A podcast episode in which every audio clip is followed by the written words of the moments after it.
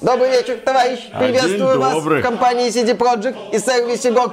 Центре борьбы с мировым империализмом. Центр, который позволяет всем играть бесплатно. Каждый игрок из России получит Stalker 2 и не заплатит за это ни копейки. А гроши? Какие гроши? Сталкер 2, пиратство, зашибись, Хатаб жив. Не, ну нате вам, обратились к главным русофобам Европы. Я слышал, вы привезли с собой борщ. Да, пообедаем. Отлично, я пообедаю. Это украинский борщ. Мы в сервисе ГОК, здесь все общее. Э, Да пиздец! Уже учите польский, одобряю.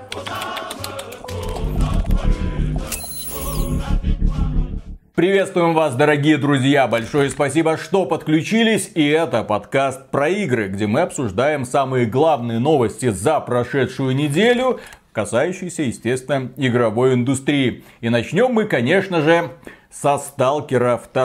Давно потому что, да, GSC Game World отжигают. Сначала они сказали, так, все, наша игра не будет доступна в России и Беларуси. Так, мы удаляем русскую озвучку. Так, мы закрываем продажи в России и Беларуси. Вы это купить не сможете. Одновременно с этим, ну, мы заключили партнерское соглашение с Microsoft. Игра появится в Xbox Game Pass и будет доступна всем, кто подписался на этот сервис. Кстати, подписка на этот сервис, по-моему, на год стоит около 2000 рублей. Да, кстати, для да. пользователей из России и Беларуси. Э, Да, аргентинскую дыру никто не отменял, поэтому даже если вы видите такого аргентинца, который говорит со странным русским акцентом, все нормально, он может играть в Stalker 2, все хорошо. Да, то есть Stalker 2 будет доступен всем подписчикам Xbox Game Pass. Все замечательно. Но на этом студия GSC Game World решила не останавливаться.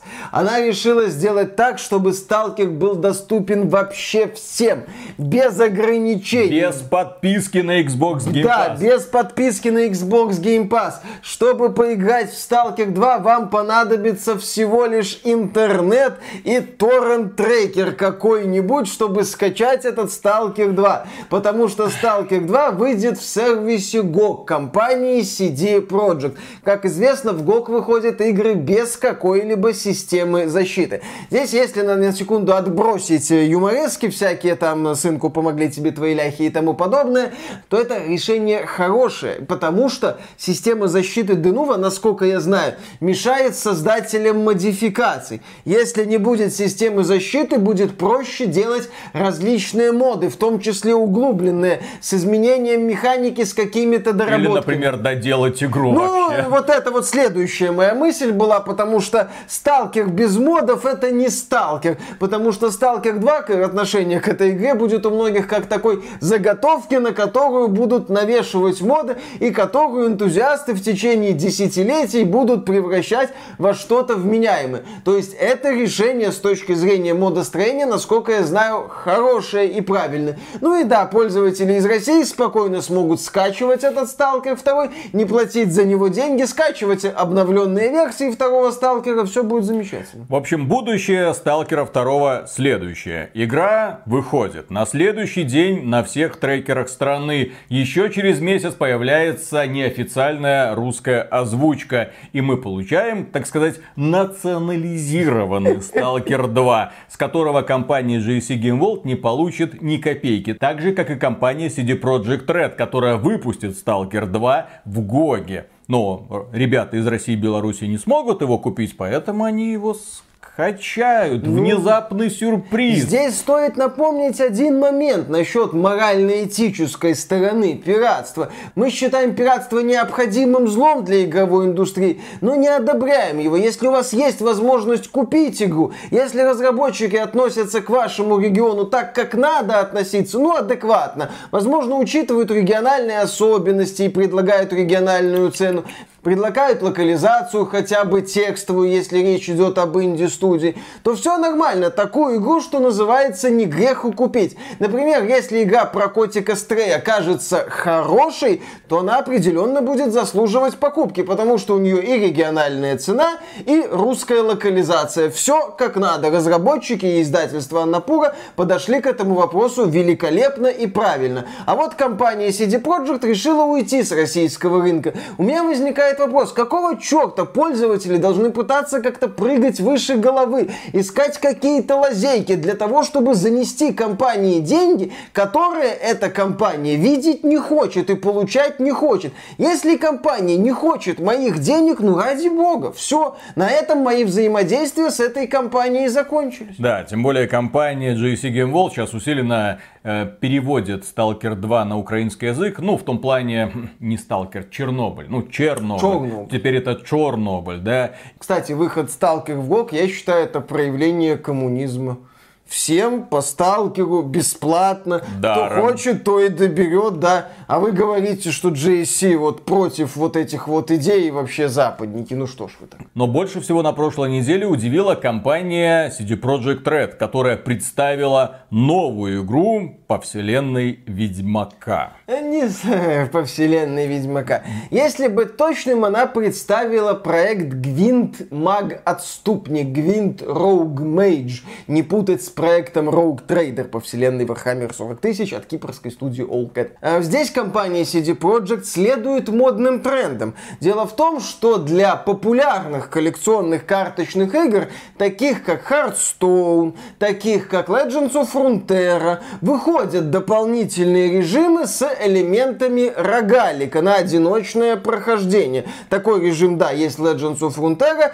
то есть таким способом компании Riot Games и Blizzard популяризируют и развивают свои коллекционные карточные игры. Компания CD Projekt на это посмотрела, вспомнила, что у нее есть Гвинт, коллекционная карточная игра, правда не очень популярная, и решила ее развивать таким образом. Правда, здесь есть один нюанс, что в Рунтере, что в Харстоуне такие режимы бесплатные. Ну, поскольку разработчики таким образом вовлекают людей в свои проекты, где есть дополнительная монетизация поадекватнее, как в Рунтере, Фронтире, не очень адекватнее, как в Хардстоуне, но тем не менее, ты идешь вот в этот режим и, возможно, там начнешь донатить, вольешься, так сказать, в основную игру.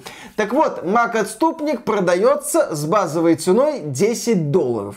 И эта игра появилась в Стиме, появилась в Гоге, недоступна, естественно, для продажи на территории России и Беларуси. И, как показывают оценки от пользователей, наверное, и слава богу, люди очень сильно критикуют данное решение CD Projekt Red. Почему? А потому что в этой игре нет ничего нового. Она использует те же самые карты, что есть в Гвинте. Какой сюрприз. То есть эта игра вполне могла бы стать дополнительным одиночным режимом для Гвинта, для того, чтобы просто простимулировать популярность этой игры. Но в данном случае компания CD Projekt Red, как отмечают многие люди, сделала проект тупо на отвали. Ну вот, у нас что-то есть, давайте по-быстрому в преддверии финансового отчета срубим хоть какую-то денежку, для того, чтобы цифры были не такими печальными, очевидно. Ну, другие создатели сетевых которых копипастят Slay the Spy в рамках режима, чем мы хуже, мы тоже сделаем что-то подобное. На момент записи этого ролика пиковый онлайн игры в Steam составил около 1100 человек. И 65% положительных отзывов в Steam, то есть это позор. Для компании CD Projekt Red это позор. И люди пишут в комментариях, что это позор, причем пишут на русском языке. Говорят, это еще обман и подлог. Вы обещаете, что в этой игре есть э, полная русская локализация, не только те текста, но и озвучка, но озвучены только карты. Почему? Потому что, блин, они были озвучены для Гвинта, а сюжет не озвучен. Замечательно. Вообще, на самом деле, CD Projekt и Gwent это как создатели Людей X и Джубили. Они постоянно пытаются заставить Джубили случиться, но Джубили не случается. Кто это такая бесп... Джубили? Персонаж Людей X, вот эта девчонка, которая такими яркими вспышками стреляет. Блин, елки-палки, специалист. Какими вспышками? Ну, блин, ты еще скажи, что ты мультсериал про людей X 90-х не смотрел с офигенным вступлением. Ёлы-палы. Мужики в трико бегали. Я смотрел в это время черепашки ниндзя. Господи. Господи, какая там была ага. жопа у Шельмы. Восхитительный. Ее такой ядреный южный акцент. О том, что это ядреный южный акцент, я узнал потом, когда пересматривал это на английском. Это восхитительный и более глубоко в тему лез. Так вот, компания CD Projekt Red отчаянно пытается этот гвинт как-то популяризировать. Гвинт работал хорошо, как такой занятный штрих в рамках масштабного сюжетного приключения Ведьмак 3. То есть люди такие, о, офигеть, тут супер сюжетное приключение, куча персонажей, великолепно проработанное задание. И еще целый гвинт. Ну, кстати, в первом Ведьмаке была игра в э, кости такая попроще, но тоже, как занятный штрих к приключению, она работала. Но потом CD Projekt Red решила сделать шаг вперед. Она выпустила гвинт как отдельный проект, этот проект не особо взлетел. Она потом выпускала проект Ron Baker The Witcher Tales, который, к сожалению, с треском провалился, хотя там был великолепный сюжет, интересные моральные дилеммы. Как и говорят. Да, и в целом люди Поскольку отмечали... это игра по Гвинту, я в нее принципиально не играл. И в целом люди отмечали, что да, в игре, в игре все хорошо с сюжетно-атмосферной частью и не очень с механикой, потому что Гвинт. Сейчас вот CD Projekt решила подойти к Гвинту со стороны Slay the Spy. По минимуму сюжета и акцент на, да, элементах рогалика тоже, судя по всему, не особо нашла понимание. Окей, получилось то, что получилось. Как обычно у них бывает в это время. Ну а теперь что касается российского игрового рынка, потому что ему, как говорится, нужно вставать с колен не только с торрентов игры, так сказать, из Гога скачивать, потому что Гвинт, Маг Отступник, несмотря на то, что эта игра запрещена для продажи в России и Беларуси, она спокойно скачивается, потому что никакой DRM защиты у игры нет, а это одиночный продукт, как говорится CD Projekt Red. И чего вы добились? Кого вы наказали? Кого вы наказали? Только себя, по-моему, наказали. Ну ладно. Ну, молодцы, да. Великолепно потроллили российских игроков. Мало того, что им пришлось искать обходные пути для покупки мага-отступника, так там еще и частичная русская локализация. Да, да, да. Мало. Удар в спину. Прям, прям в самое сердце. Прям ужасно. Вот. А теперь новость российская игровая индустрия. Новость следующая. Разработчики российского игрового движка получат таки поддержку от государства. Как сообщает информационное агентство «Коммерсант», Минцифры уже начало вести переговоры с различными IT-компаниями на предмет создания российского игрового движка. Министерство пытается понять объемы работ и потенциальные сроки их исполнения. Проект может получить все необходимое финансирование через грантовую программу Российского фонда развития информационных технологий. Эксперты считают проект технически возможным, но при этом отмечают, что он потребует миллиарда рублей на протяжении долгих лет. У меня же единственный вопрос, нахрена? Ну, типа свое, чтобы ни от кого не зависеть. Опять же, идея такая вот красивая, мы сами сделаем, да нафиг нам эти сторонние движки. При этом мы раньше уже отмечали, что движок это специалисты, что под этот движок нужны люди, которые будут уметь с ним работать. Как это будет сделано? То есть в рамках российской игровой индустрии будут отдельные специалисты, которые умеют работать работать с этим российским движком, плюс движок желательно разрабатывать в параллели с играми, как это делает Epic Games, а это вроде пока не намечается. То есть решение такое спорное, потому что сегодня даже западные компании уже начинают отказываться от своих проприетарных движков в пользу Unreal Engine 5, поскольку это удобнее и проще, и специалистов хватает. Не знаю, если как-то вот пытаться анализировать эту ситуацию с дивана, как ведущий мой эксперт РНТВ, э, то я бы сказал, что, наверное, стоит искать лазейки для получения доступа к западным движкам. Вот как-то с черного хода этот вопрос решать, а не пытаться создать свой движок, чтобы все свое. У меня есть прекрасная идея. Unity, говорят, скоро можно будет купить задешево. Э. Компанию, я имею в виду Unity. Почему ее просто не купить со всеми их технологиями и показать Западу кукиш? Э, вот хрен вам, а не Unity. Не, ну купить-то может купить, кто ее продаст в Россию. Unity. Это будет сме... Это, конечно, будет смешно, это будет я, забавно. Я думаю, наши люди найдут способ договориться. Благо, опыт 90-х есть, паяльники работают, конечно. утюги тоже. Главное найти розетку будет. Естественно. Вот. Инициатива нашла поддержку в Госдуме, а в Ростелекоме ее считают важной и актуальной задачей. Интересно, как скоро мы увидим новость формата создается российская операционная система на замену Windows. Ну, что-нибудь такое, понимаете, игровой движок, на мой взгляд, это супер тяжелая, особенно в сегодняшних временах, и супер сложная задача. Сделать сегодня какой-нибудь Unreal Engine, но это, я не знаю. Что значит, есть, да, по, опять да, по-моему, то есть это не, по- непосильная задача. Российский движок, если он когда-нибудь выгорит, он должен предлагать вам все то же самое, что предлагают и аналоги, если не лучше. Ну, по крайней мере, не сильно хуже быть. А достигнуть вот такого уровня, причем прыгая с места, без всяких наработок, ну, я думаю, это будет просто неподъемная задача и просто миллиарды долларов, которые улетят в трубу. Тут стоит помнить о том, что если говорить о западных издателях, то там свои движки, как правило, есть у корпораций уровня Ubisoft, Electronic Arts, Warner Bros. То есть это компании, которые ворочают миллиардами долларов, которые хотят всю прибыль И получать опять себе. же, которые криво-косо эти движки пытаются развивать. И многие разработчики, которые работают на движке Frostbite у Electronic Arts,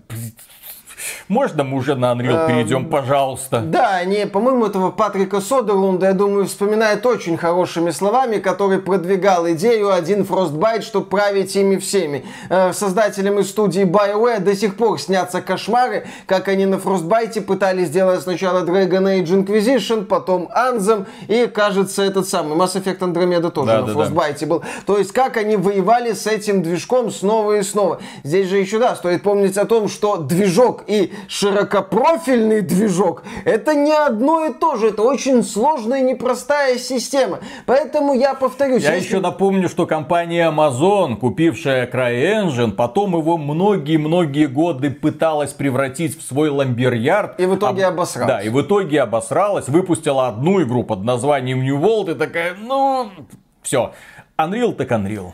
Да, как-то хватит, как-то вот так. Поэтому я повторю свою мысль. Если государство хочет помочь российским разработчикам в плане движка, то надо искать какие-то варианты, в том числе на государственном уровне. Ну, параллельный импорт же как бы есть. То есть, может как-то в этом направлении тоже двигаться, чтобы у разработчиков было по все попроще с доступом к некоторым технологиям. Если я не ошибаюсь, большинство разработок, которые есть в IT-сфере, они так или иначе основаны на работах других разработчиков, которые опять же ведутся на том же самом гитхабе. То есть на гитхабе выкладывается какое-то приложение, а ты его потом каким-то образом пытаешься докрутить до своих нужд.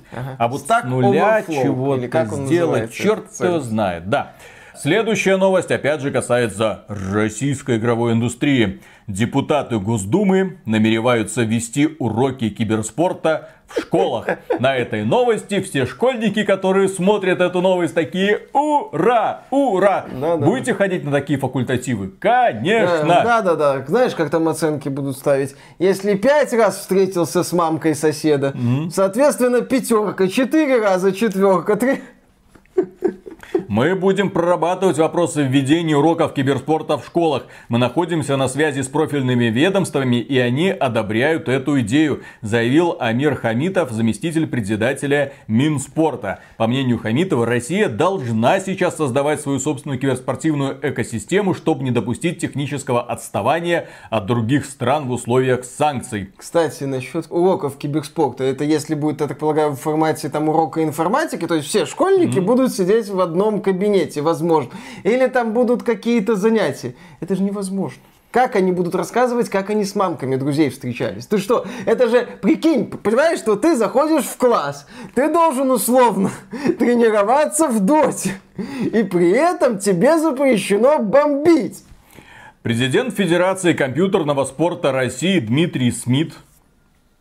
Президент Федерации компьютерного спорта, вот такой даже есть. Сказал следующее. Для многих родителей все равно киберспорт остается непонятным. Если сразу сделать уроки киберспорта обязательными, это вызовет негативную реакцию. А если сделать факультативно, я думаю, это зайдет лучше. Я бы настаивал на том, чтобы главным критерием к допуску на занятия по киберспорту являлась успеваемость. Опыт других стран показывает, что введение таких занятий в дошкольных учреждениях дает свои результаты. Не, ну инициатива занятная. Нет, Так-то если. а пригодится ли она в жизни? Я так понимаю, что эта инициатива возникла неспроста. Почему? А потому что киберспорт это очень доходное и прибыльное мероприятие. Как показал недавний опыт, чемпионы по Доте 2 привезли на родину 18 миллионов долларов. Ну, мягко говоря, ничего себе. Многие люди вон реальным спортом занимаются и за свою жизнь таких денег в руках, естественно, не держали. А тут вон ребята, которые в контру играют, пошли, выиграли чемпионат, миллион сюда. Поучаствовали в каком-то промежуточном мероприятии, пару десятков тысяч долларов опять же с собой притащили.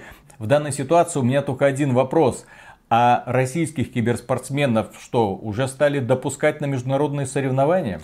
Ну вот будут свои проводить соревнования. А кстати, понимаешь, вот... Такими призовыми фондами? Такие призовые фонды формируются не из воздуха, если что. Естественно, не просто так они появляются. И вообще, российский киберспорт. Не факт, что ты будешь там э, заниматься какими-нибудь западными играми. Ты вот хорошо учишься, надеешься на то, что э, получишь право на занятия по киберспорту факультативное. Думаешь, ну в дотку погоняю, а там калибр.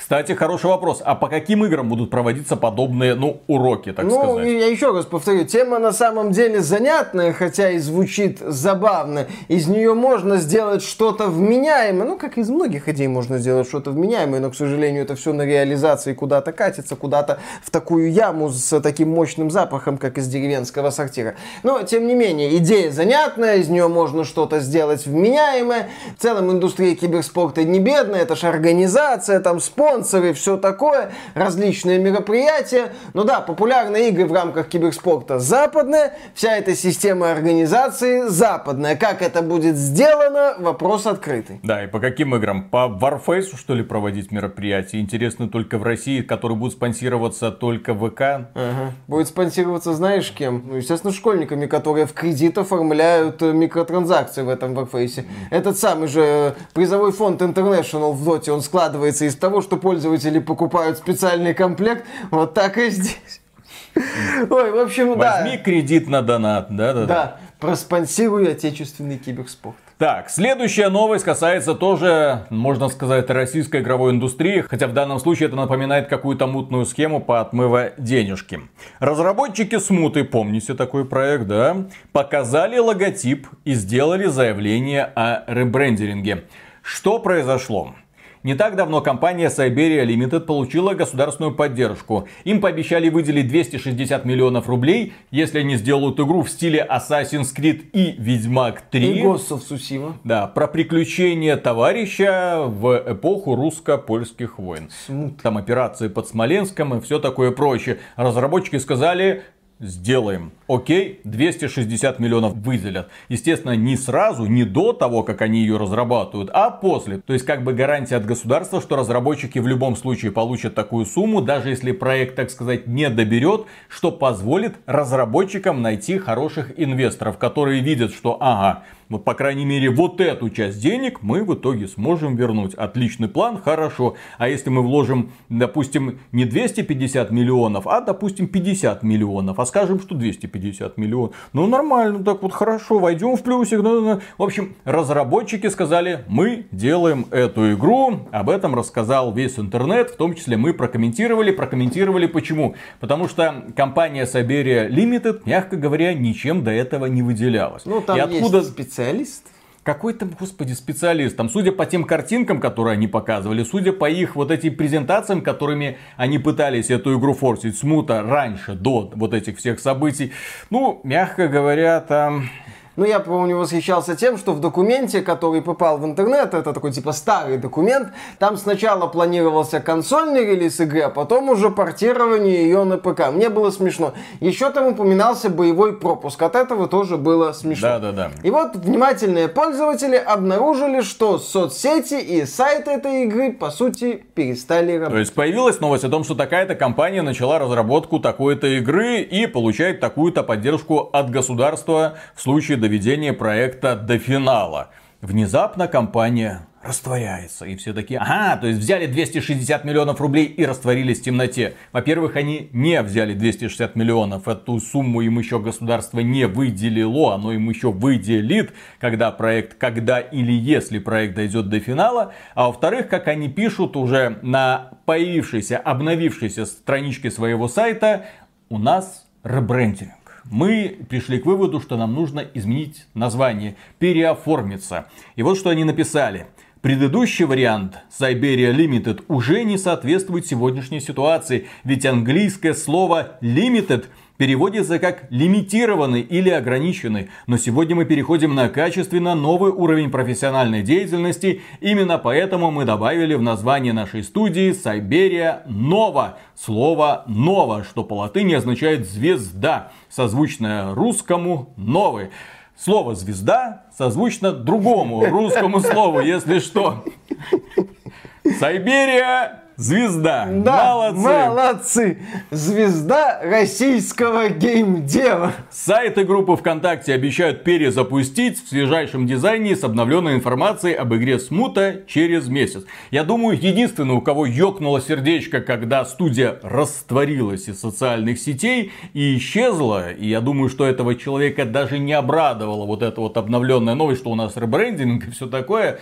Это человек, который инвестировал в разработку Смута свои личные личные денежки. Потому что определенно студия существует не за просто так. Студия получила поддержку от государства. Я так понимаю, я могу ошибаться. Они смогли найти инвестора, которому могли пообещать с три короба о том, какой это будет продукт. Assassin's Creed, Ведьмак 3, Ghost of Tsushima, да. Вот смотрите, если что, государство нас поддержит, ну дай немножечко. Нате. Пока. Но будем надеяться, что все закончится хорошо. Ну, будем ждать. Они обещали в течение месяца показать трейлер игры, который нас должен удивить приятно. Ждем, надеемся, помним, любим, скорбим. А, в смысле, ждем, надеемся, верим. Ага. Так, ну а теперь поговорим о компании Blizzard, нашей дорогой... Ну, господи, какой подкаст, извините, без компании Blizzard? Благо, эта компания умудряется каждый раз. Мы не успеваем еще даже дообсуждать новости предыдущей недели, как они появляются и говорят, так, смотрите, какие у нас прикольные вещи происходят. Blizzard, тут результат предыдущей вашей деятельности еще даже засыхать не начал. Погодите, новое подвозить, успокойтесь. Для начала Overwatch 2. Сейчас идет идет закрытая бета, там для того, чтобы получить к ней доступ, нужно что-то там купить, в общем, поучаствовать, и люди начали, естественно, пытаться бегать по этим картам для того, чтобы, ну, не знаю, получать удовольствие. Судя по всему, играет в эту игру не так много людей, как хотела бы компания Blizzard, всем, в общем-то, пофиг на эту Overwatch 2, судя по активности зрителей на том же самом Твиче, но, тем не менее, есть люди, которые играют и обращают внимание на странные мелочи. Например, девушка Клея Тугеза в социальной сети обратила внимание, что в бета-версии Overwatch 2 есть антибездомные скамейки. Они спроектированы так, чтобы на них ты не мог спокойно поспать. То есть там вот есть вот здесь, вот здесь, вот здесь такие вот ограждения, чтобы да, люди да, могли да, знаю, только сидеть. Антибездомные скамейки. И она возмутилась. И она возмутилась, написала про это в соцсетях. Смотрите, Blizzard не уважает бездомных в Overwatch. Я надеюсь, что Blizzard проведет тестирование среди бездомных. В игре, где люди постоянно в режиме нон-стоп друг друга убивают, да, там как бы катаклизм, там как бы глобальный конфликт, там весь мир в труху. Но Должно быть Да, по мнению девушки, такие скамейки созданы специально для того, чтобы сделать бездомных несчастными. Я думаю, каждый бездомный, когда он запускает Overwatch 2... Перед сном. Да, перед сном, естественно, он начинает рыдать просто от того презрения, которое излучает компания Blizzard. Вот смотри, смотри, сволочь, вот, вот мы в этой игре тебя, конкретно тебя, тварь, не уважаем. Да. И похоже, что до Blizzard дошла информация, что скамейка недостаточно инклюзивна и оскорбляют бездомных. И вот девушка, которая первая сообщила об этих ужасных скамейках, снова вышла на связь и рассказала о новой находке. С одним из обновлений Blizzard представила в Overwatch новый дизайн скамеек. Теперь спать на них бездомным будет чуть удобнее. Дизайн скамеек в сетевом шутане, блин. Это как это вообще? Что это Илон Маск? Да купи ты этот твиттер и пройдись по нему напалмом, не знаю, чем-нибудь, блин. Весь твиттер в труху, что-нибудь сделай с этим. Ну, что это такое? Если девочки обращают внимание на то, что в Overwatch 2 бездомным будет очень неудобно спать на скамейках, то пользователи другие, есть и другие люди, которые обращают внимание на несуразицы в дизайне в принципе локации. Так, например, на одном из уровней есть дом, в который можно забежать. Снаружи у этого дома есть окно. Но если зайти в этот дом, то окна, извините, нет, там просто стена и комод какой-то стоит. Ну, это фантазийная вселенная, все как надо. Ну это... да, да. Может, как дом надо. там как-то неожиданно сузился. Может, это, окно- опять кого-то должно оскорбить, например, людей, которые, ну, приветствуют логику там какую-то или что-нибудь еще. Или внимание, и, или внимание к деталям. Зачем? Да. Что мы обсуждаем? Что, что мы обсуждаем? Это один из крупных проектов Blizzard на этот год. Еще там дополнение к World of Warcraft, Dragonflight.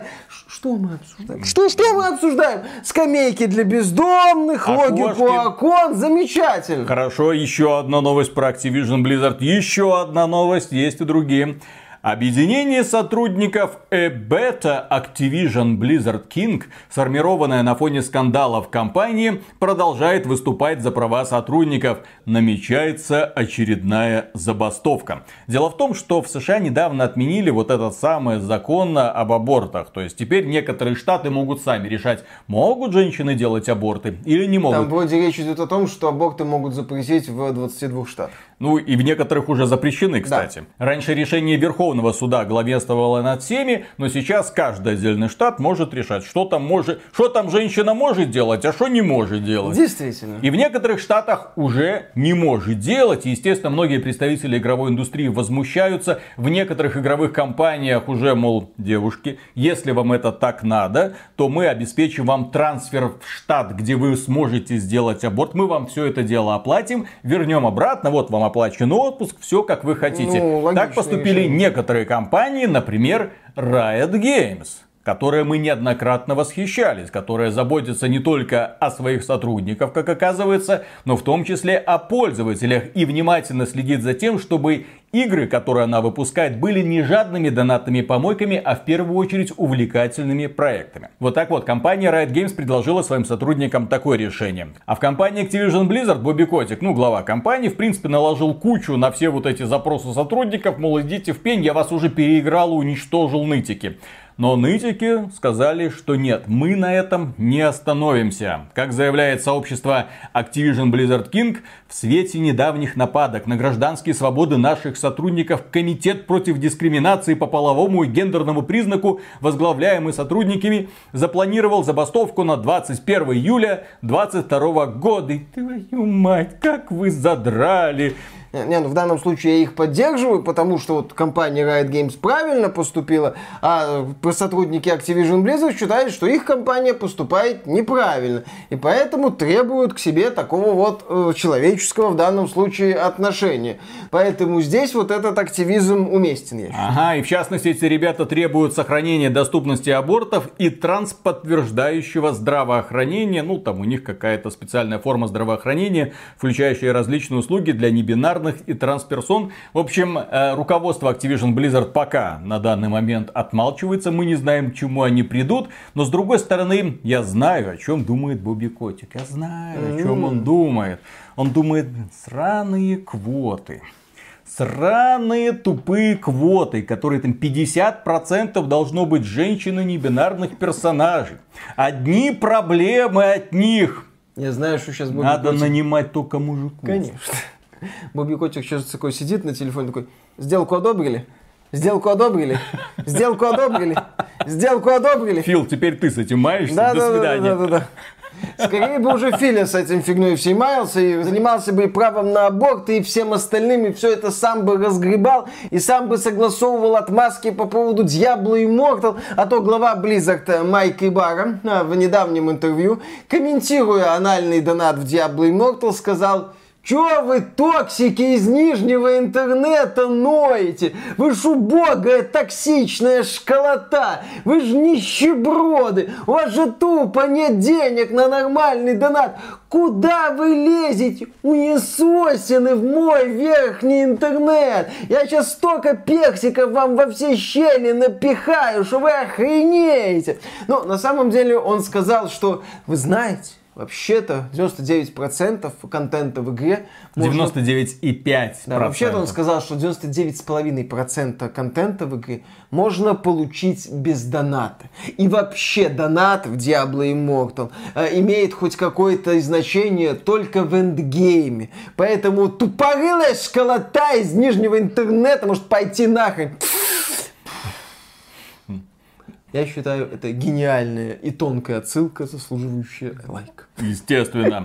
Так вот, Майк Барра, это глава Blizzard, в разговоре с Лос-Анджелес Таймс, он пытался как-то оправдать монетизацию. Он говорит, нет, нет, Blizzard никогда не ставила перед собой цель создать игру вокруг различных механизмов отъема денег у населения, а пытались сосредоточиться на увлекательном игровом процессе. Монетизация цитата, дает о себе знать только в самом конце игры. Это... Э, в эндгейме, так ну, сказать. Ну, Это вы... когда вы проходите кампанию, которая тут является, так сказать, вовлекалочкой, и начинаете, собственно говоря, играть ну, в Диабло. То есть донат начинает решать в той составляющей, ради которой многие люди в Диабло и играют. Наша философия всегда заключалась в том, чтобы дать игрокам отличный геймплей и убедиться, что сотни миллионов людей смогут пройти всю кампанию без каких-либо трат. С этой точки зрения я вижу, что Immortal прекрасно знакомит игроков с серией Diablo. Во-первых, у людей, которые разбираются в лоре Diablo, ну, во вселенной Diablo, уже много вопросов э, к создателям этой игры. Потому что, судя по их мнению, там уже есть разборы сюжетов, что, почему, куда, зачем, они говорят, это бред. Вот то, что вы там сделали, это бред. Просто это не укладывается. Вот этого персонажа здесь быть не должно. Вот этот не пойми зачем. Вот эти бессмертные какие-то тени, которые друг с другом сражаются, не пойми зачем. Ну, нет, в логике игры это понятно зачем. Но куда все эти организации подевались, собственно, во вселенной Диабло? Потому что первая, вторая, третья часть, и мы никогда не слышали про этих самых бессмертных и тенях. А они какие-то есть, блин, еще представления ангелов. В общем, Blizzard, разврат и наркотики. И плюс к этому прохождение кампании в Диабло? Серьезно?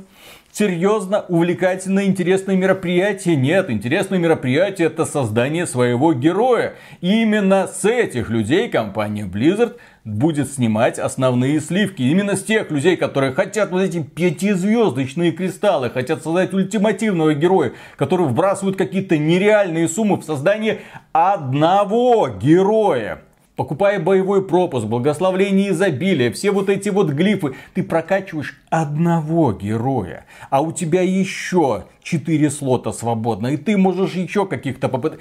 Это, это просто бесчеловечно, но тем не менее, компанию вы можете пройти совершенно бесплатно. А надо ли людям проходить этот изуродованный кусок Diablo 3? На это Майк Барра предпочитает не говорить. А когда Майка и спросили, а почему Diablo Immortal такой низкий рейтинг на Metacritic, там чуть ли не самая низкооцененная игра всех времен и народов, по мнению пользователей, он сказал, токсики, господи, снижение интернета, не-не-не-не-не, нет, ну, ну вот там одни пользователи, но на самом деле репрезентативная группа тех людей, которые на самом деле играют в Diablo Immortal, у которых есть айфоны. Вот в App Store они скачивают эту игру, в App Store они донатят, и в App Store ты можешь писать свое мнение, ставить оценки. А. Так вот, в App Store оценку этой игры выше, чем 4,7 балла. Совсем так, Виталик. Они скачивают Diablo Immortal из App Store, занимаются страстным сексом с партнером, потом запускают Diablo Immortal, еще раз занимаются страстным сексом с партнером.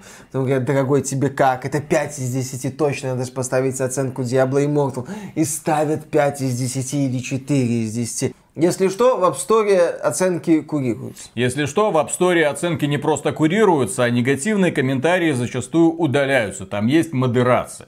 И более того, люди много раз замечали, что в некоторых продуктах, которые представлены, например, в App Store и Play Market на Android, ну, вот с одной стороны ты видишь народное негодование, да, вот, но тем не менее даже в Play Market ты четко замечаешь, что там тоже есть модерация, негативные комментарии удаляются, потому что разработчики вот это токсично, так не должно быть, нужно все исправить. И администрация по какой-то причине идет навстречу разработчикам. А в App Store, естественно, такая уважаемая компания, как Blizzard, так, вот этих токсиков нужно немедленно удалить. И, естественно, их удаляют. И что касается компании Apple, вот этой самой дорогой компании в индустрии, э, а капитализация которой оценивается в триллионы долларов, Я отмечу следующее. Это одна из самых мерзопакостных компаний, которые наживаются на всех этих донатных помойках и зарабатывают на них сотни миллиардов долларов каждый квартал. Естественно, компания Apple будет защищать своих дойных коровок. Естественно, компания Apple будет делать все для того, чтобы они были счастливыми.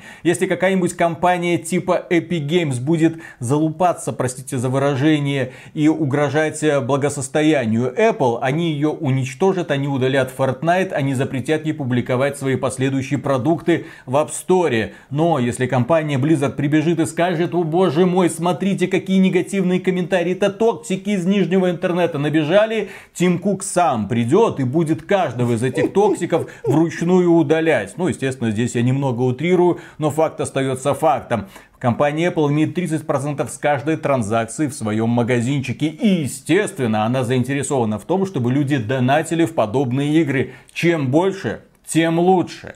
Но компанию Apple, да в общем-то и компанию Google и многие другие эти компании в скором времени ждут тяжелые времена. Почему? А потому что Европейский парламент одобрил закон, обязывающий Apple и Google разрешать установку приложений со сторонних площадок и более того, пользоваться сторонними системами оплаты. Касается это, к сожалению, только Европы, а не Америки. Там компания Apple выиграла суд, сказала, идите, да, разработчики лесом. Э, судья Роджерс вынесла решение в пользу Apple. Но в Европе ребята посмотрели внимательно, как мне кажется, на ситуацию с Россией, когда Америка в одностороннем порядке объявила такие лютые санкции и заставила многие компании, в том числе финансовые структуры, уйти из России. Это касается и Visa, это касается и MasterCard, это касается и Google и Apple, которые не проводят транзакции. То есть, по сути, внезапно европейские страны обнаружили, что США может вот так вот просто дернуть за рубильничек,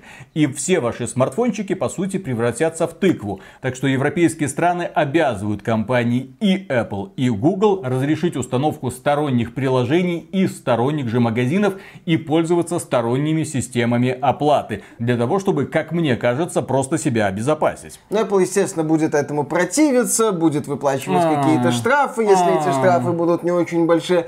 Так просто Тим Кук не даст потрогать себя за свое священное яблочко. Конечно. Не так-то просто это все. Не так-то просто, но с другой стороны Европейский парламент принял еще один закон против монополии Apple, Google, Microsoft и других крупных компаний. Площадки будут обязаны в кратчайшие сроки удалять весь нелегальный контент, а регуляторы будут в случайном порядке проводить проверки надлежащего исполнения требований буквы закона. Платформам предстоит раскрывать правила, которыми они руководствуются при модерации контента, а пользователи смогут оспорить несправедливую, по их мнению, цензуру кстати, касается в том числе компании Мета, экстремистскую организацию, признанную экстремистскую организацию на территории Российской Федерации с ее Фейсбуком, ее Инстаграмом и прочим и прочего. Ребята в Европе после того, что произошло с Россией, естественно, примерили это пальто и на свои узкие плечи. И внезапно поняли, что Америка их держит за яйца, поскольку все эти компании Apple, Google, Microsoft, монополисты, по факту монополисты, которые могут в любой момент по желанию правительства тебя отключить и все. Или которые могут на тебя натравить своих собственных модераторов, которые могут сделать такую предложку из рекомендаций новостей или новостных статей или блогеров, которые будут склонять общественное мнение в одну сторону или в другую, внезапно это людям стало очевидно. А, да, здесь, мне кажется, это на первом месте проблема стоит, потому что социальные сети, потому что некоторые корпорации, они вот работают по каким-то своим правилам в формате, если вам что-то не нравится, не пользуйтесь, мы вообще часто частная компания, мы делаем все так, как считаем нужным, а вы, пожалуйста, не лезьте в наши процессы работы. При этом, да, как эти процессы налажены, никто не знает. На каком основании какие-то сообщества банят, а какие-то напротив продвигают, никто не знает. На каком основании там одним каналом можно практически все, а другим стоит только пукнуть неправильно, и их тут же демонетизируют. На каком основании, допустим, каналы, которые злоупотребляют системой авторского права, считают считаются нормальными, а если человек выступает против этого, пытается как-то этому противодействовать, его канал демонетизируют и все, и отправляют нахрен. То есть корпорациям задаются вот эти вот вопросы. Ребята, расскажите, пожалуйста, о принципах вашей работы. А то получается занятная картина. Вроде как ваши сервисы созданы на основании принципа свободы слова. То есть каждый человек в рамках закона, естественно, в рамках правил, естественно, выходит и высказывает свое мнение. Но получается, что одно мнение неправильное, и ваши модераторы и алгоритмы отправляют его куда-то в бездну, а другое мнение верное, хорошее, замечательное, и оно всеми силами продвигается, в том числе и ваши правила, связанные с монетизацией контента, тоже каким-то образом так вот меняются. Да. Каким-то можно, а каким-то нельзя. И с одной стороны ты говоришь, что да, Тим Кук и компания Apple, да в общем-то и компания Google, да и все остальные будут пытаться сопротивляться этим Безусловно. правилам. То, что регуляторы какие-то будут влазить, смотреть принципы модерации, смотреть, как распространяется контент, приглядывать за тем, что вообще происходит изнутри компании. И в том числе нужно позволить сторонним разработчикам спокойно издавать и публиковать свои работы в магазинах, и в том числе открыть двери для сторонних магазинов приложений, в том числе нужно будет открыть двери для сторонних платежных систем, да твою мать, разве это не апокалипсис? Я думаю, Тим Кук, когда он, ну, представляет себе апокалипсис, вот э, обычно люди зомби, там вот эти мутанты, все такое. Не а вот Тим Кук это вот так представляет, когда внезапно в айфоне откроется черный ход, и через него хлынут, хлынут все эти нелегалы, ай-яй-яй, стена уже не позволит. Да, да, да, да. И прибыль, прибыль будет мимо меня течь. Грязные, мерзкие, сторонние приложения, которые не прошли нашу чистую, верную, белую модерацию. Так вот, для того, чтобы простимулировать желание Тима Кука исполнять все эти требования, Несоблюдение новых законов приведет к штрафу в размере до 10% от глобального оборота провинившейся компании и до 20% при повторных нарушениях. А это уже, знаете ли, сумма. Ну, Apple и другие корпорации будут бодаться, посмотрим. А как они будут с этим бороться? Извините, это уже решение. Ну, это будет весело. Все, да. законопроект принят, остается только дождаться даты, когда он вступит в силу. Все. Будет О, весело. в огне. Извините. И следующая новость. Россиян защитят от деструктивных игр за счет доминирования правильных отечественных игр. Власти России задумались о том, что следует защитить игроков от негативного влияния видеоигр с Запада и не только. И не только, это значит еще и с Востока. Наверное. Запада да. и Востока. Угу. По мнению начальника управления президента РФ по развитию информационно-коммуникационных технологий и инфраструктуры связи Татьяны Матвеевой, для этого необходимо развивать отечественную игровую индустрию. И я с этим согласен, естественно. Как утверждается, видеоигры могут использоваться для влияния на игроков игроков. Для противодействия такому необходимы игры, в основе которых лежат традиционные ценности. Хентай? За счет возможности различной смысловой интерпретации тех или иных исторических, культурных, социально-экономических событий на уровне внутриигровых сценариев и механик компьютерные игры используются в том числе как инструмент влияния на пользователей, так называемый инструмент мягкой силы. Это прямая цитата. По словам Татьяны Матвеевой, развитие отечественной индустрии, которая смогла бы обеспечить доминирование на внутреннем рынке качественных, проверенных, безопасных отечественных игровых технологий, компьютерных игр, основанных на традиционных духовно-нравственных и культурных ценностях, позволит защитить пользователей от вредоносного контента. А, ну я же говорю, как с запада, так и с востока с их гаремниками. У меня вопрос, кто будет считать вот это вредоносно, вот это достаточно патриотично, вот это недостаточно патриотично. Этой же линейкой измеряют фильмы, которые производятся в том числе России, которые повествуют о сложных страницах истории, опять же. Э, фильмы, которые разбирают в том числе Бэт Комедиан, рассказывая о том, насколько они достоверны. И насколько они в принципе адекватны, точнее неадекватны зачастую.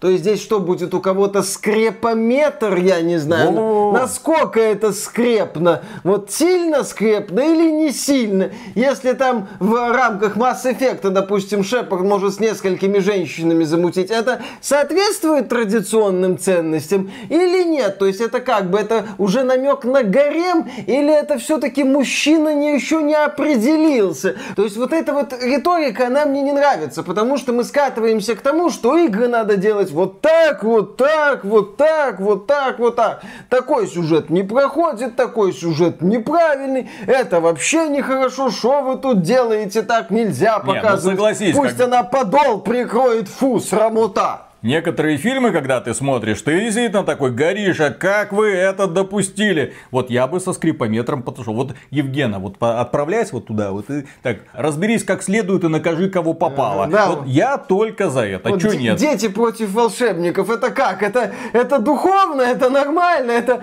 Не, ну это 3D-мультик, допустим. Можно использовать в сеансах экзорцизма, безусловно. Самые мощные демоны в ужасе убегут.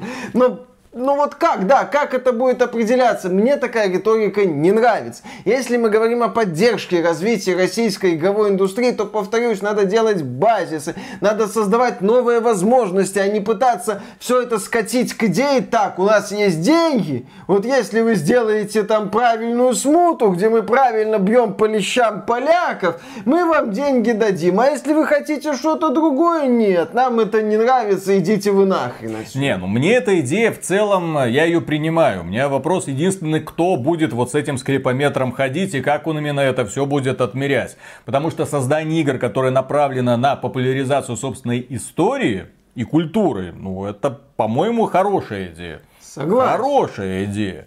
Если этого не делать, ты будешь играть продукты, которые рассказывают историю Китая и э, Западной Европы, а про свою ты не будешь ничего знать от слова совсем. Я согласен. Многие люди сегодня, к моему большому сожалению, книг не читают, многие даже фильмов не смотрят, а качество этих фильмов опять же заставляют сомневаться в адекватности их создателей. Опять же, почему это создается? Почему это создается при поддержке фонда кино? Мы здесь натыкаемся, Виталик, на вопрос реализации да. всего этого. Я отмечу, что один из немногих многих продуктов за последние, наверное, лет 10, который посвящен истории России, это Age of Empires 4 которую создала студия Relic, и издателем выступила компания Microsoft. Там, по крайней мере, рассказывалась история становления Московского княжества. Ёпсель-мопсель, и это все.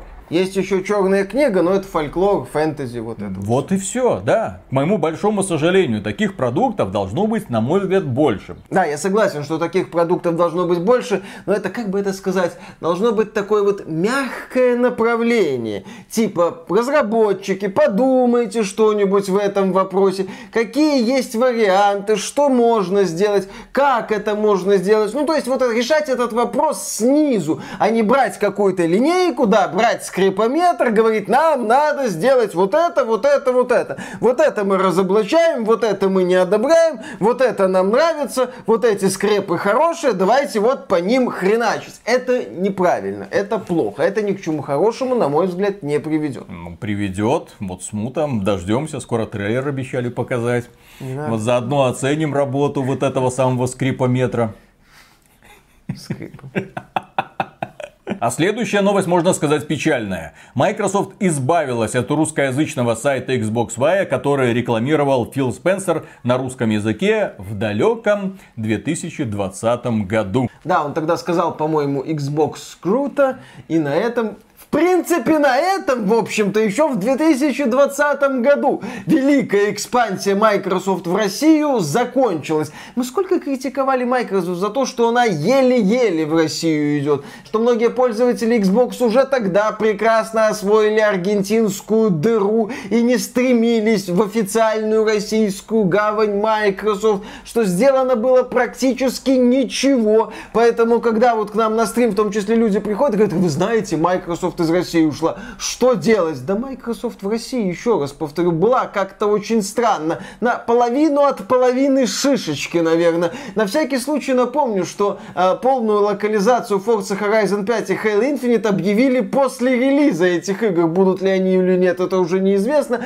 Но после релиза, а не на момент выхода этих игр. Ну, ну это странно. А следующая новость тоже касается компании Microsoft, которая хочет увеличить количество пользователей Xbox Game Pass до 3 миллиардов человек. И для этого они заключили соглашение с компанией Samsung. И теперь, да, в телевизорах компании Samsung, в умных телевизорах, ух, будет предустановлено приложение, которое открывает доступ к Xbox Game Pass. Облачному. Да, облачному, естественно. Потому что телевизоры хоть и умные, но процессоры там глупые. Ну, в смысле, медленные. Неторопливые. Да, неторопливые. Поэтому, кажется, хорошее решение. Компания Microsoft как бы говорит, 3 миллиарда игроков, вот нам нужно столько. А пока количество подписчиков Xbox Game Pass, ну, ну, хотелось бы больше, да? Мягко говоря, хотелось бы больше. А может за счет игр продвинуть, а, Фил Спенсер? Конечно, продвинем в 23 году, если доживем.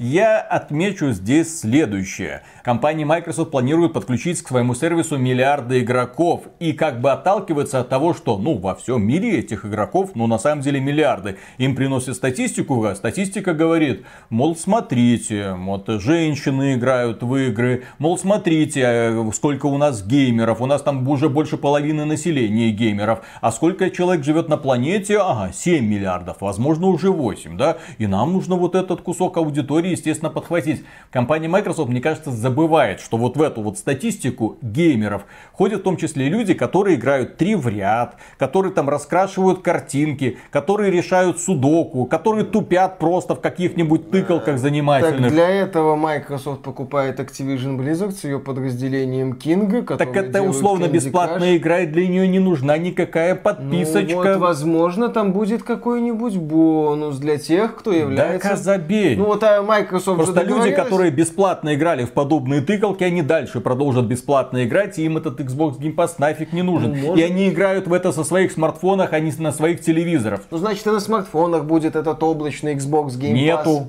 Запрещено. Как? Apple не дает.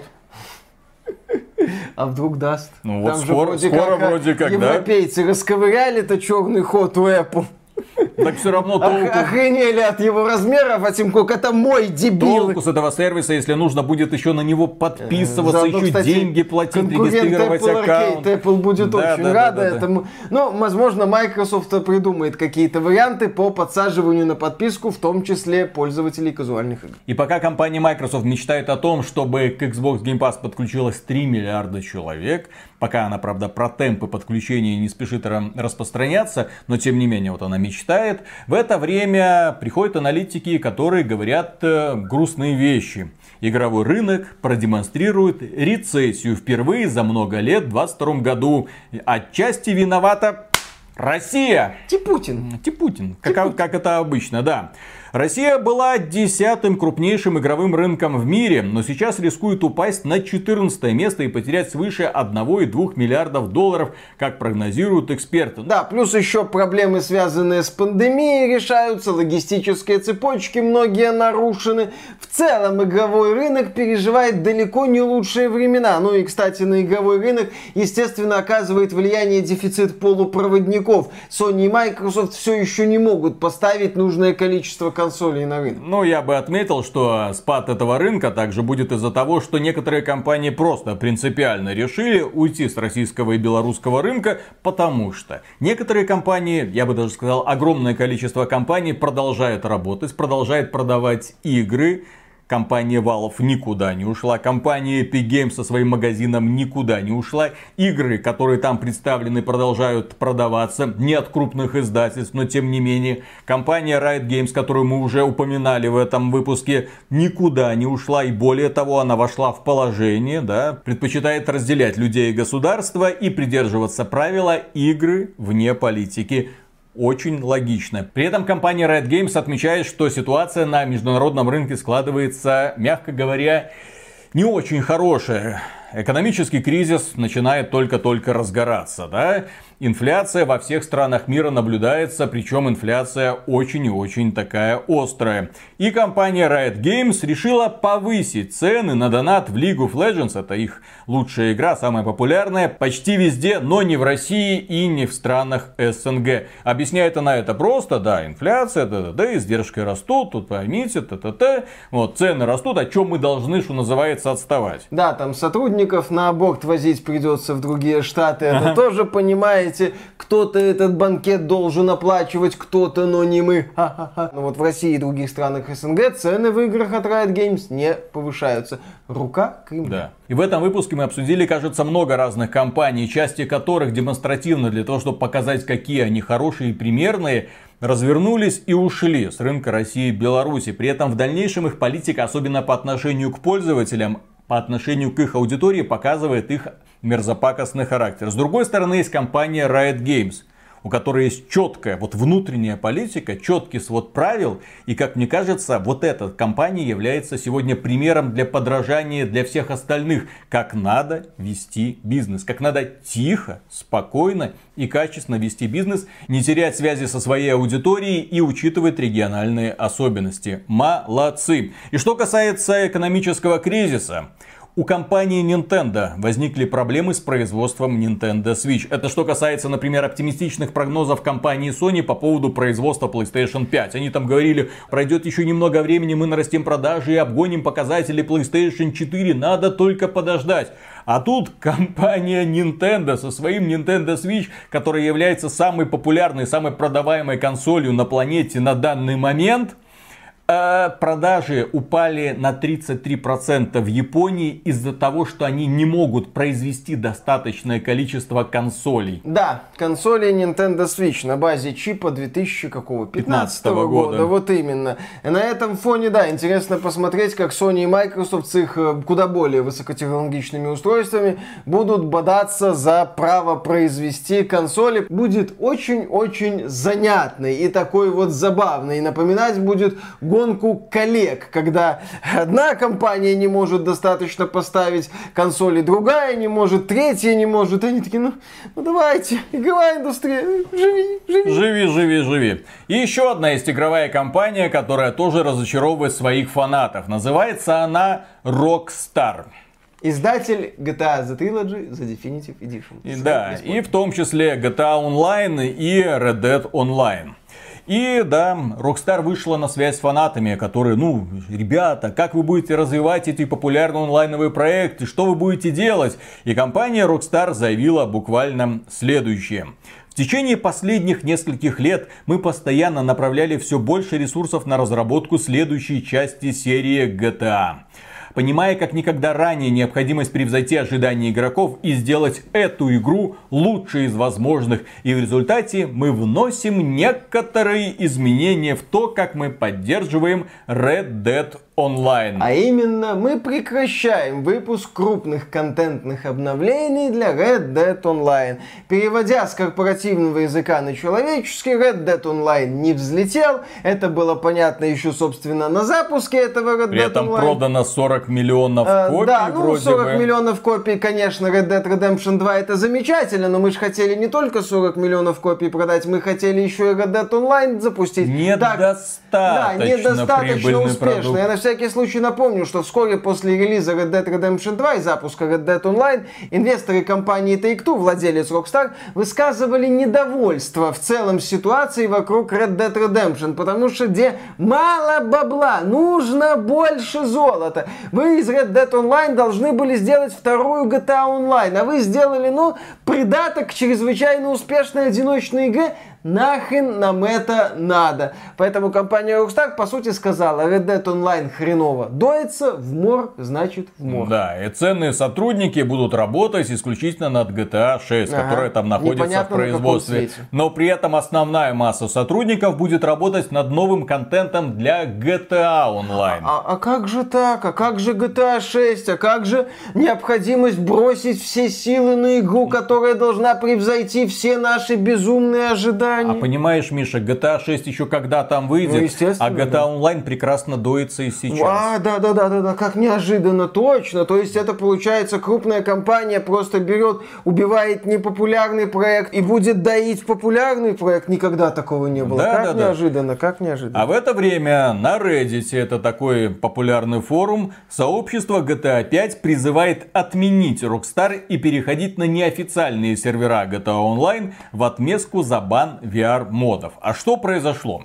А был модер, который делал VR-мод для GTA. Ну, человек, который просто позволял играть в GTA, в шлеме виртуальной реальности. Есть для того, чтобы тогда... да. Есть такие энтузиасты, которые делают VR-моды практически для всех игр, которые сколько-нибудь под это подходят. Под многие популярные игры появляются неофициальные VR-моды, и люди могут вот шлем надел, все, пошел гулять. Иногда это положительно сказывается на восприятии игры. И тут внезапно юристы Take-Two сообщили разработчику этого самого VR-мода, что он нарушает авторские права. И потребовали удалить мода. А он не стал удалять моды, потому что сказал, идите в пень, я не нарушаю никакие авторские права. Я не модифицирую код, более того, без игры мои моды работать не будут, в чем я провинился.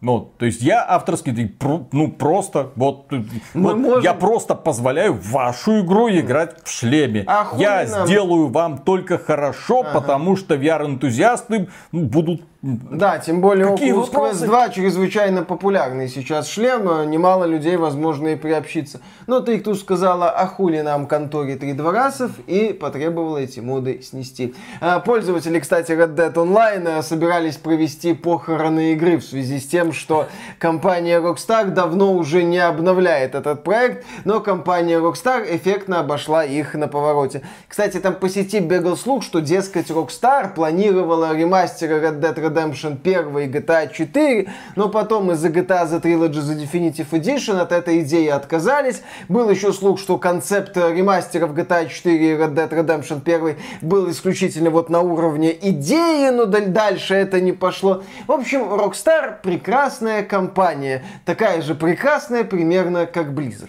Да, а есть еще компания Electronic Arts. И в прошлом выпуске мы обсуждали интересную новость по поводу твита одного из представителей Electronic Arts, который сообщил, они, конечно, 10 из 10, но предпочитают играть только в одиночные И игры. не донатят в нашу фифу, суки. Да, да, да. И этот твит возбудил огромное количество людей, там посыпалось э, много критики, потому что компания Electronic Arts, в общем-то, в голос призналась, чем она, в общем-то, и занимается, и кем она считает любителей одиночных игр, которые, да, не донатят в фифу. Вообще-то это не должно никого удивлять. Как мы тогда уже обсуждали, Electronic Arts вышла и честно сказала, кем она является.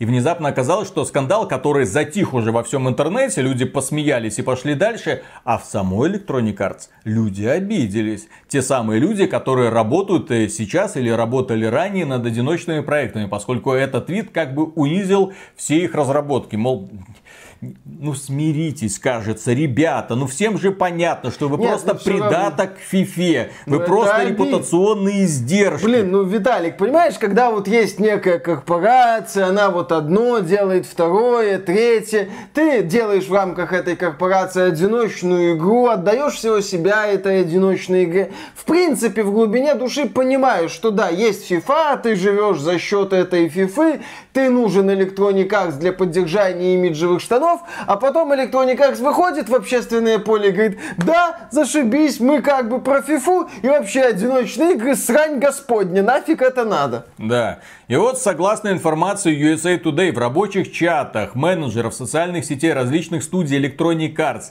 то есть самое гениальное, что придумали эти самые эффективные менеджеры, это а давайте все сотрудники наших студий будут сейчас прожаривать вот этого человека, который запустил этот маленький комментарий. Но от этой идеи потом отказались, потому что получится, что Electronic Arts гадит сама себе в карман. В общем, да, отказались. Компания в итоге попыталась извиниться, и люди вроде успокоились, но при этом, как оказалось, внутри самой Electronic Arts драма кипит и по сей день. Руководство проводит регулярные встречи с командами, воспринявшими произошедшее как личное оскорбление и унизительное отношение к их работе. А, Но опять же, разработчиков можно понять. Они все-таки выполняют важную для Electronic Arts задачу. Electronic Arts эти имиджевые штаны поддерживать надо, и она их поддерживает. Если у Electronic Arts есть принцип, если бы вы знали, насколько нам похрен на одиночные игры, то вы бы расплакались, то пусть она будет честна. Это не только Electronic Arts касается, Ubisoft какой-нибудь, Take-Two той же. Пусть они честно выйдут и скажут, ребята, одиночные игры нам не нужны, они приносят нам мало дохода. Поэтому мы распускаем всех тех, кто делает эти одиночные игры, и сконцентрируемся исключительно на донатных помойках. Но они пытаются, мы хорошие, немножко. А по мнению инсайдеров издания USA Today, публикация была сделана сотрудником, который не только не знаком с историей Electronic Arts, но и далек от игровой индустрии в целом. Наверное, родственник девочек-дизайнеров, которые плакаты к празднованию годовщины победы в Великой Отечественной рисуют. Ага, ага. Вот такой специалист по Твиттеру, который просто что-то звезданул в Твиттере. И понеслась моча по трубам. В принципе, его для этого и брали, просто в этот раз моча понеслась не в ту сторону. Главное привлекать внимание. Первый принцип СММчика. Черный пиар тоже пиар. Всю неделю все говорили об Electronic Arts. Об остальных студиях молчали. Хотя нет, тут э, я так, слушай, а может быть это вообще план? Э, Activision Blizzard план для того, чтобы о нас говорили, лишь бы что главное, Ubisoft, которая тоже ну, в принципе, Rockstar. Как мы там в ролике Ubisoft говорили, Ubisoft открывает рот и тут же наваливает кучу. Вот Electronic Arts по такому же принципу работает. В принципе, многие издатели крупные сейчас так и работают. Но есть и мелкие издатели, одним из которых является Након которая провела запоздала. Я, кстати, не понимаю, почему они это не сделали в июне, когда все издатели выходили и говорили, ну, вот у нас такие вот классные игры. Выйти да, за рамки. они решили, да, выйти за рамки, не сказать, вот, вот эти, вот, вот, вот эта игровая индустрия, и мы. И мы. Не, ну, изданию Након они тоже провели мероприятие онлайновое, Након Connect 2002, где представили много разных продуктов, часть из которых, в принципе, ничего так в принципе ожидаемо. Миша, как говорится, ждет. И в первую очередь Миша ждет проект под названием Робокоп. Rogue City от э, польской студии Тейон, которая делала отвратительнейший, убогейший, ужаснейший э, рельсовый шутан Рэмбо Video Game. Восхитительный в своей убогости кусок кода. Но потом их ручки дотянулись до вселенной Терминатора. И они смогли. Терминатор Resistance, да, с точки зрения механики, был очень таким простеньким боевичком. Это был такой польский шутер с элементами стелса, но там была великолепная атмосфера вселенной, там было великолепное понимание вселенной, там был крутой по меркам вселенной сюжет. Про Терминатор Resistance говорили, что это лучшее, что случалось с франшизой Терминатор со времен второй части. Это не самый плохой комплимент. Не то, что унизить фильмы Терминатор, Темные судьбы, Генез, Genesis. Это сложно, но третий и четвертый к ним сейчас не самое плохое, кстати, отношение. Ну, на фоне того, что было после. Но в любом случае, все фильмы после Терминатор 2, да и другие работы в этой вселенной не баловали. А вот Терминатор Resistance получился таким крепеньким, небогатым, но грамотно сделанным. И нам показали трейлер игры по Робокопу. Выглядит тоже небогато, но стилистика Робокопа угадывается.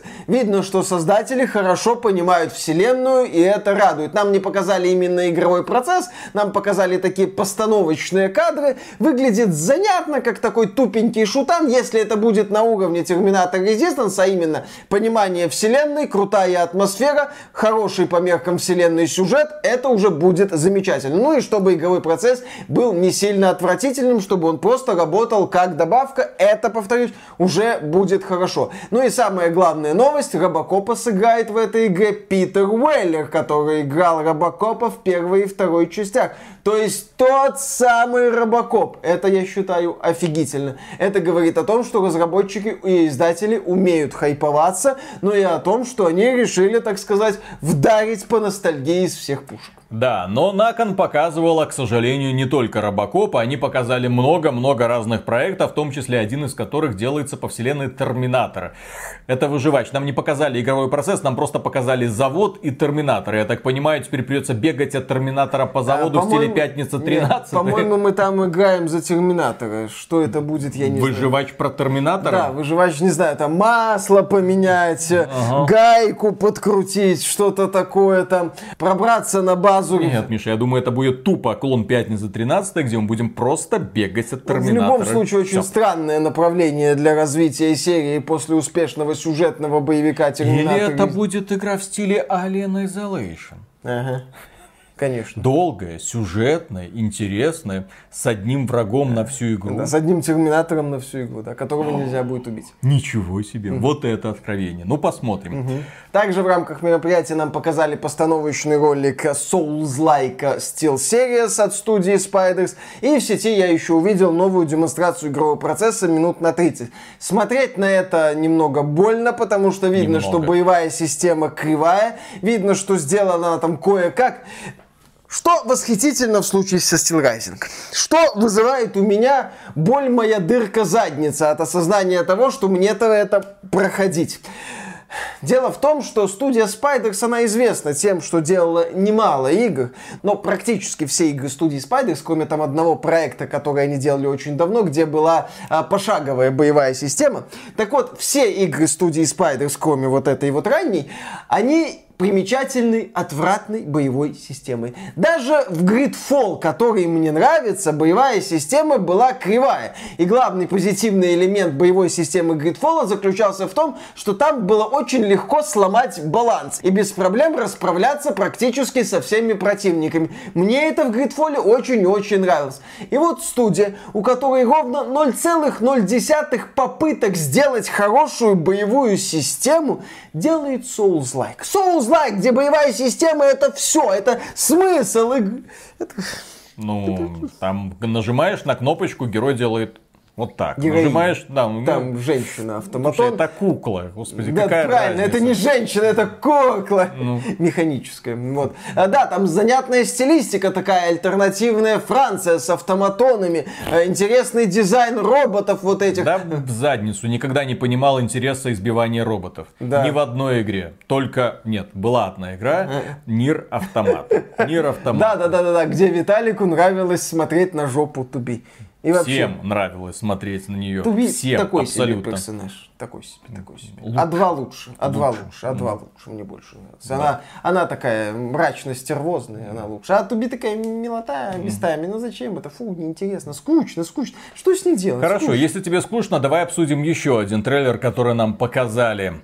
Голум по Властелину колец. А, да, игра выглядит, мягко говоря, невыразительно. А если грубо говоря, отстойно. Как будто меня вернули во времена где-то Xbox 360, когда я наблюдал иногда откровенно дешевые и убогие проекты на Unreal Engine 3, слепленными такое ощущение за какие-то 2-3 недели. Вот такое же ощущение у меня возникло при просмотре трейлера Голум. Вообще трейлер Голум, кстати, напоминает мне очень дешевую версию игры Styx. Это здесь такая дилогия про гоблина. Обе части Styx это игры недорогие, но Голум на их фоне выглядит просто дешевой поделкой. Это выглядит как Styx, только минус цинизм, собственно, Стикса, гоблина с таким черным юмором, как у Гаррета из серии Вор, минус мрачное фэнтези, минус эффектное добивание в стелсе, минус такое вот эффектное насилие, минус, минус, минус, получается вот такой вот странный продукт. Получается просто лысый карлик, который ползает в темноте и от всех шарахается, еще громко стонет. Ну, ладно, там дело даже не в геймплее, дело в презентации. Потому что когда ты видишь вот это, и ты понимаешь, нет, я это покупать не буду, извините. Э, Куда ты денешься? Тебе это стримить. А дедалики не ушли разве из России? Нет, не ушли. По-моему, игру еще нельзя купить, только добавить в список желаемого. И в финале две хорошие новости. Первая касается того, что готовится ремейк игры, которую мы не просили, но все-таки зачем-то разработчики решили этот подарок нам преподнести. Ремейк Lollipop Chainsaw. Там, правда, хотят его как-то осовременить, это еще открытый вопрос. Lollipop Chainsaw это был такой тупенький боевичок, где главная героиня резала зомби. Весь прикол был в том, что главной героиней была такая типичная блондинка с бензопилой, у которой на поясе болталась голова ее парня, по-моему. Вот и все. Я проходил Lollipop Chainsaw, я писал текстовый обзор в свое время. Да, там были занятные шутки, в целом такой занятно-дебильный концепт, который привлекал, но однообразное сражение и далекая от совершенства боевая система. С одной стороны, да, ремейк вроде не просили, с другой стороны, почему бы и нет. Задорный, тупой боевичок с нестандартными такими вот решениями. Главное, чтобы героиню не стали очень сильно осовременивать. Вот, а, вот, то, вот, вот, вот, а то вот. превратиться в Нормана Ридуса исходящих мертвецов, это будет странно. То есть пусть оставят стройняшку с большими сиськами, отличной жопой и в таком вот э, черлидерском платьице. В принципе, уже Я нормально. Да, но я не до конца понимаю идею ремейка. Ну, то есть, ладно, они хотят просто немного современнить графику и переиздать игру на современные платформы. Если так, то хорошо, но это не ремейк. А ремейк это если они что-то хотят полностью изменить и в какую сторону, и главное зачем, потому что бренд, мягко говоря, не популярный и чуть ли не провалившийся на релизе. Смысл? То есть я приветствую идею рождения игры, где будет э, такая вот героиня, но я не не понимаю, зачем именно этой игры. Ну да ладно, поиграем, посмотрим. Ну и следующая новость касается успеха дополнения для Monster Hunter Rise. Компания Capcom выпустила этот Sunbreak. Sunbreak показал отличный старт, 2 миллиона проданных копий ну, уже. вы знаете эти задроты. Да, но вы знаете эти задроты, при том, что самого Monster Hunter Rise уже продано 10 миллионов копий. Успех в Steam, успех, естественно, на Nintendo Switch. Эта игра недоступна в российском Steam, потому что компания Capcom ушла с рынка России и Беларуси. С другой стороны, это дополнение продает компания Бука в своем магазине. Вы можете купить у Буки цифровой ключ, ввести его в Steam и получить дополнение. Небольшая cool story по поводу Capcom. Дело в том, что в белорусском стиме цены, как известно, СНГшные и в долларах. Они далеко не всегда соответствуют российским ценам, и многие игры у нас стоят дороже. Так вот, игры от Capcom у нас традиционно продавались за полную стоимость, там 60 долларов, например, при этом в России они стоили там 1002 рублей. С другой стороны, у наших белорусских официальных дистрибьюторов можно было купить ключи от игр Capcom по ценам, соответствующим ценам этих игр в российском Steam. Компания Capcom, она, да, тоже такая, здесь мы что-то сделали, но вот вам лазейка, здесь мы ушли, вот вам лазейка, здесь мы что-то закрыли, вот вам лазейка, пользуйтесь на здоровье. И закончим мы этот выпуск новостью, которую даже, я думаю, не стоит обсуждать. Просто имейте в виду. Анонсирована первая в мире NFT консоль с кнопкой кошелька в контроллере. А важное уточнение, эту консоль анонсировала не Electronic Arts и не компания Blizzard. Некоторые люди на стримах просили нас прокомментируйте эту новость. Что же это такое? Зачем вот эту, наглость? Они хотят, чтобы мы донатили. Друзья, NFT, блокчейн, мутная контора, какие-то непонятные связи. Они говорят, что консоль создается в сотрудничестве с Nvidia. Nvidia при этом все отрицает. При этом сама компания опять же не приводит никаких сроков, какие мощности у этой консоли, какие игры, что там поддерживается. Главное нужно понимать, это консоль для блокчейн игр, которых не так, чтобы много, и кнопка кошелька вам нужна для того, чтобы вливать деньги в эти самые игры на хрена. Просто еще одна мутная идея, еще один мутный стартап, который, естественно, провалится. На этой же неделе стало известно, что консоль, которую создавали разработчики платформера Червяк Джим 4, да, он был в разработке, точнее, нам показывали такие вот Ну, кадры и он, игрового э, процесса. Да, был эксклюзивом Да, этой и он консоли, был эксклюзивом этой консоли. Они такие, вот мы сделаем консоль чисто для там маленьких таких вот инди-игр. Ну, по сути, все. Тоже проект развалился, и э, пользователи требуют вернуть деньги, если они там какие-то вкладывали там за предзаказы. В общем, очень сильно недовольны. Инвестировали в говно. Да, здесь примерно та же самая картина. Подобные устройства будут регулярно появляться на том же самом Кикстартере. Все мы помним провал этой консоли Ой-я. На Кикстартере она была успешна, а потом с треском провалилась. То есть она появилась, вышла, оказалась никому не нужной и все. То же самое ждет и эту самую NFT консоль. С кнопкой «Оплатить». У разработчиков, ну я не знаю, троллинг максимального уровня, молодцы, красавцы, заявили о себе, их все прокомментировали. Многие западные блогеры тоже такие, да это же развод. Похрен. NFT это развод, блокчейн это развод, блокчейн игры имеется в виду. Мы про это много раз говорили, мы про это просто не вспоминали в последнее время, потому что эта тема сошла на нет.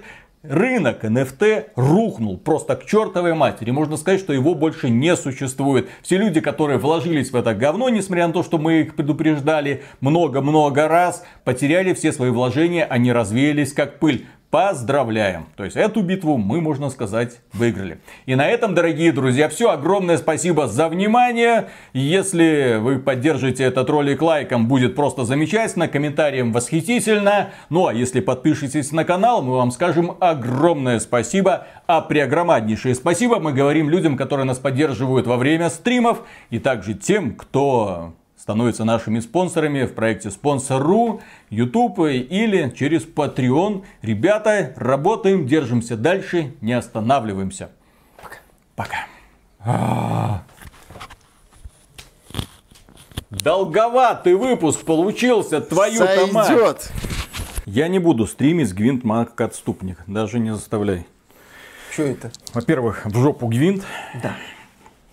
Потому что я не понимаю тех людей, которые всерьез испытывают удовольствие, играя даже в эту условно-бесплатную версию. Ты всерьез не понимаешь, э, как люди испытывают удовольствие, играя в Escape from Tarkov. Тебе не помешало это постримить Escape from Tarkov. Потому что Escape from Tarkov я пытался познать. Ага. А Гвинт мне уже достаточно хорошо знаком, чтобы понять, в нем нет ничего интересного. И тут внезапно еще запускают рогалик, блин, позорить светлое имя рогаликов. Ну, естественно, ну, CD Project Red прибежали такие, кто будет позорить? Мы будем позорить ага. светлое имя рогаликов. Давайте. Вы представляете, насколько Виталик ненавидит CD Project Red, что он не хочет стримить от них карточный рогалик. Коллекционную карточную игру, блин, карточный рогалик, блин. Кажется, я готов их под любым соусом есть, только давайте. Но нет, приходят эти товарищи и говорят, нет, вот у нас будет вот именно так. Но, но не под мерзким соусом Во-первых, механику Гвинта уже давно нужно было изменить. Конечно. Убрать, изувечить, сделать из него что-то более-менее адекватное. Ну, чтобы фанаты Гвинта как раз играть него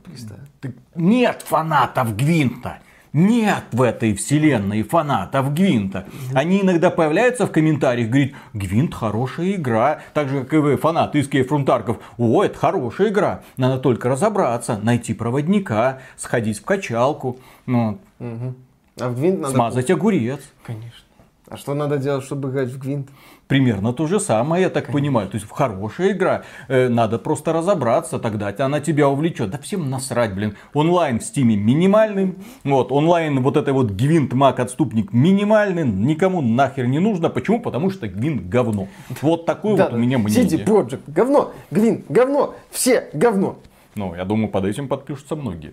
Особенно последние CD Project Red. Извините, вот просто упасть на самое дно и кататься на нем, это ну, уметь нужно. Да, вот, кстати, Гвинт в рамках Ведьмака 3 это старая CD Project Red, а Гвинт без Ведьмака 3 это новая CD Проблема э, Гвинта заключается в том, что это изначально была плохая игра. Просто когда он был в Ведьмаке 3, это была ну, не это обязательная отдельная да. добавка. Просто какая-то коллекционная игрушечка, которая есть э, в ну, формате отдельной кстати, игры. лучше в да. самом подкасте. Ну, вот, подкасте, блин. Это то же самое, что в Horizon Forbidden West, вот там есть вот эта вот настольная игра. Кому не похрен нее.